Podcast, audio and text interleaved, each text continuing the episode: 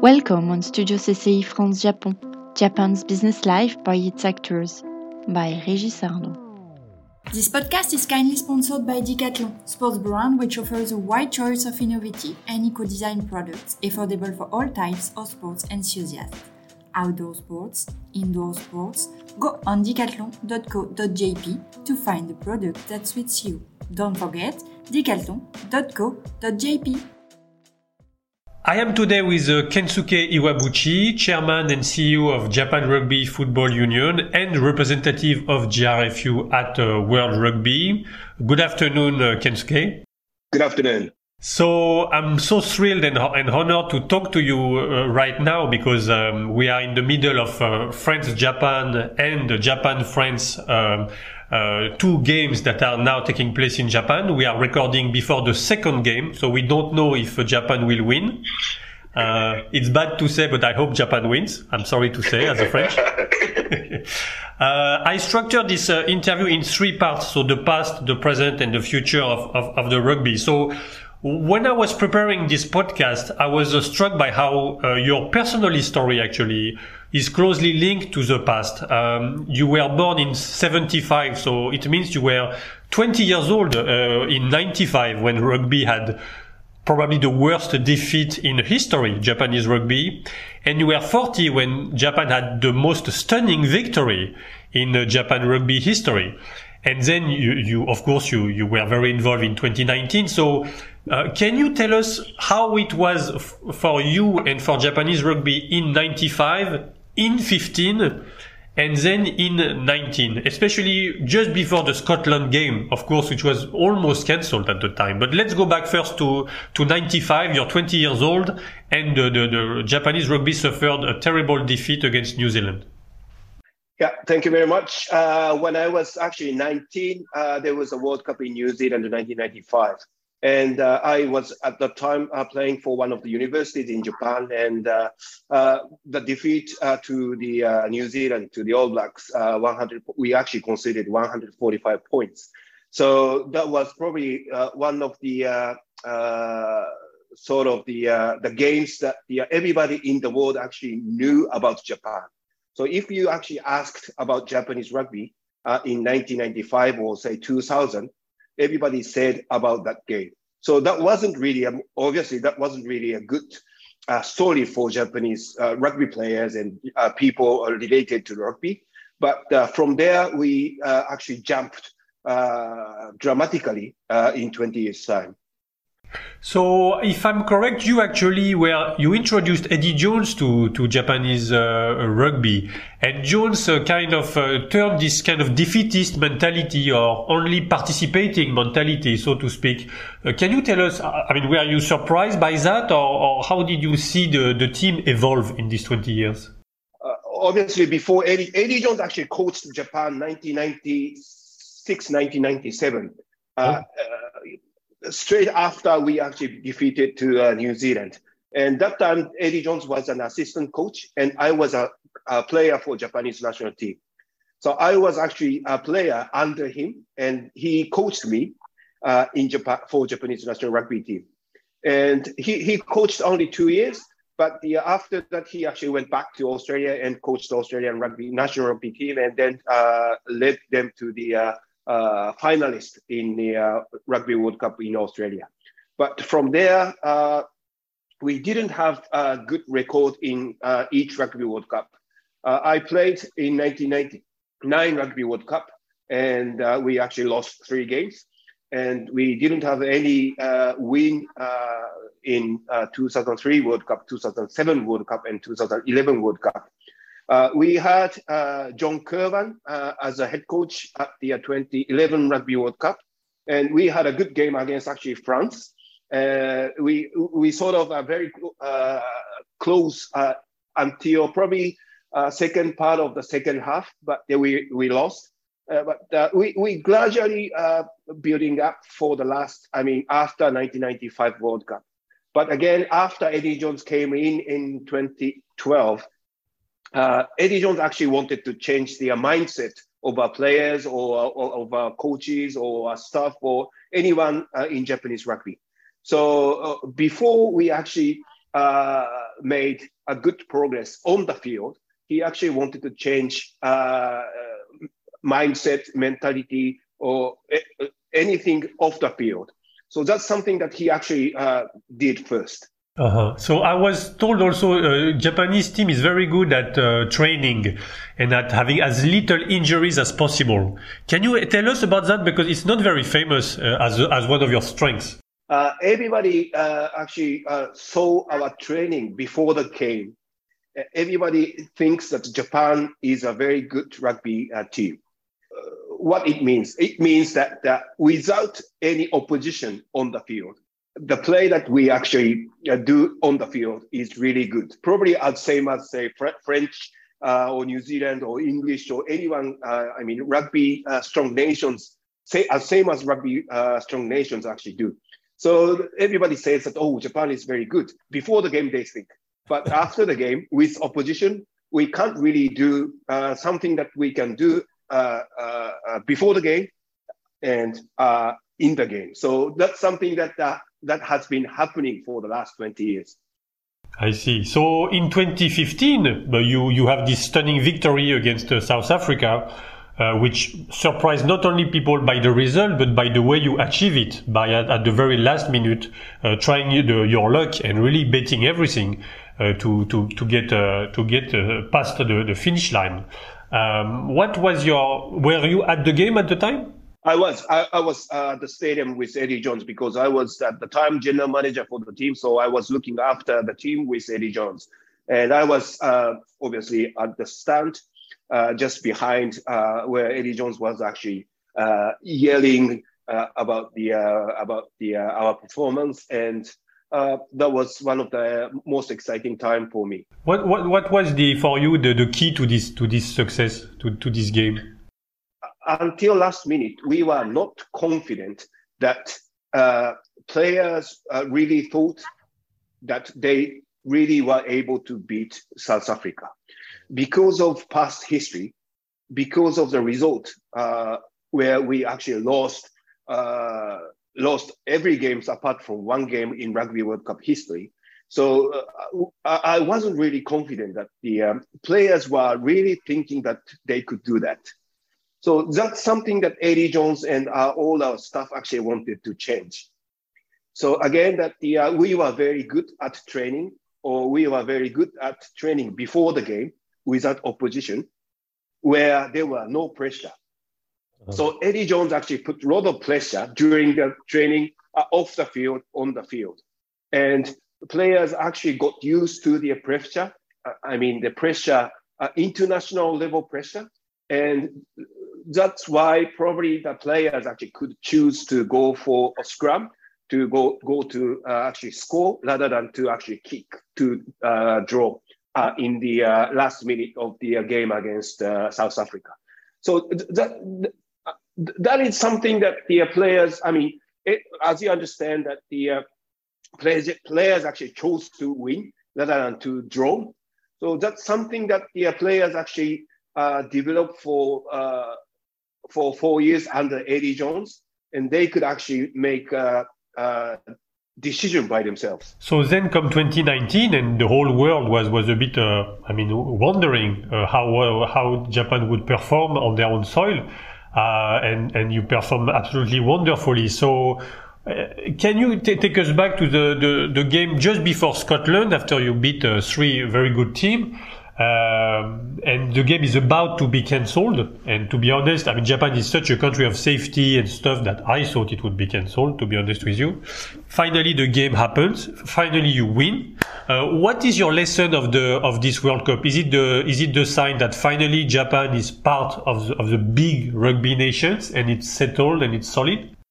We only qualified for the top weight in only one Rugby World Cup 2019 and we hosted Rugby World Cup there. So uh, I don't think personally that we were uh, not in the uh, uh we are not yet uh, rugby strong nations.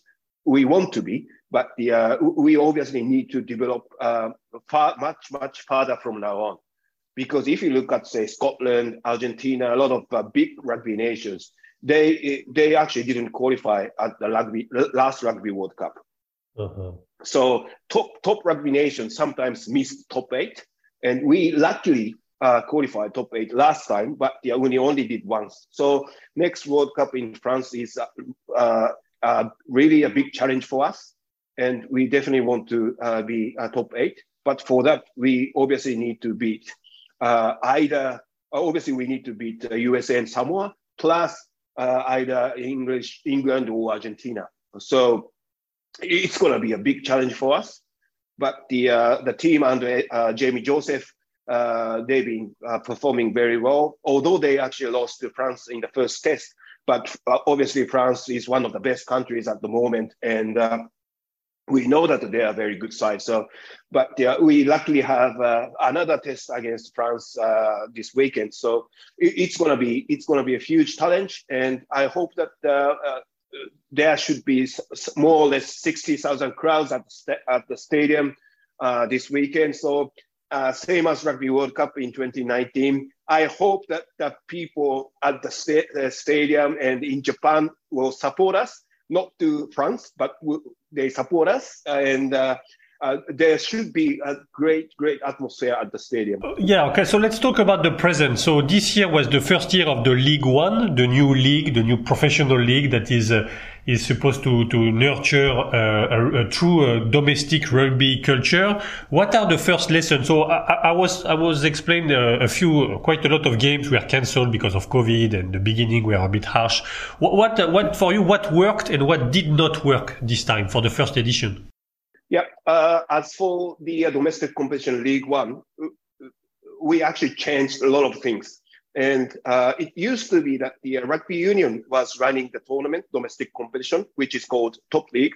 But now, now nowadays, that the uh, league itself has uh, is running the competition, and at the same time, all the teams actually are running their own host games.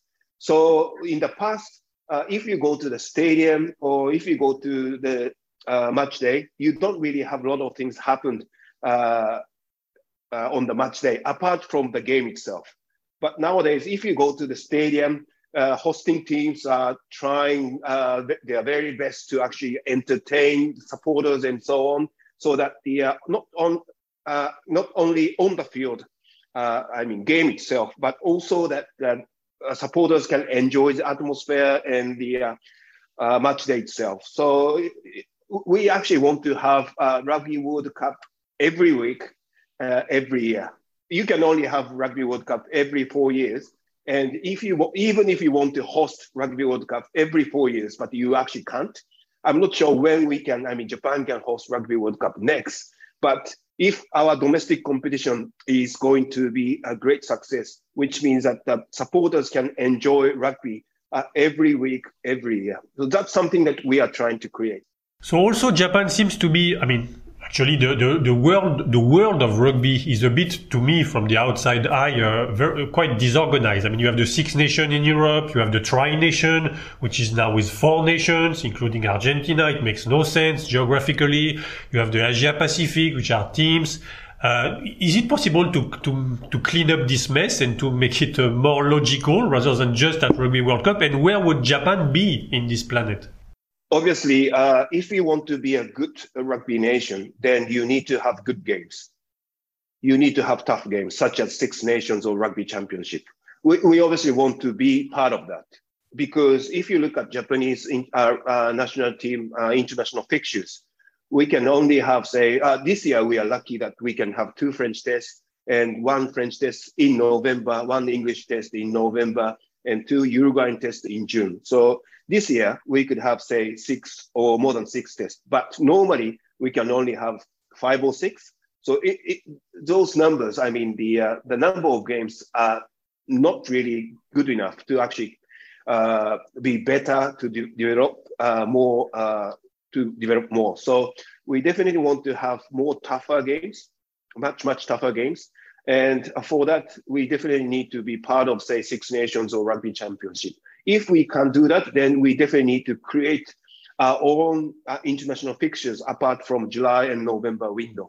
So we, we may uh, utilize, say, August, September, October to create some uh, windows with some other unions Uh, obviously, I want to play France uh, every say every year because France, uh, Japan, and France have got the a lot of long, good relationship between us. So, if rugby calendar is not going to be changed, then we need to create something together with each particular unions. So let's talk about the World Cup in France uh, next year. Uh, you, you, mentioned, of course, uh, France. For you, what, what are the, the, values you see in French rugby, uh, as say compared to, to English rugby, which you know very well, or, or Japanese rugby? What what makes French rugby special for you?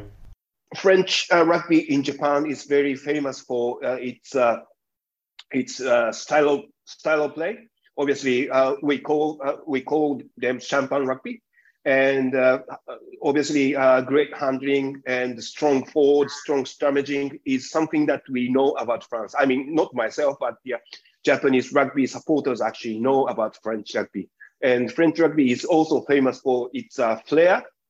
So, and uh, so we say uh, if we go back to the uh, to the say past, say five nations, when you play five nations then uh, we always see say, Serge Blanco or Philippe Sella, those players, those famous players actually played really fantastic rugby there. So Japanese uh, rugby supporters uh, think that French rugby is really a flair rugby, handling rugby, and the um, entertainment rugby. And you always do uh, upset in Rugby World Cup history.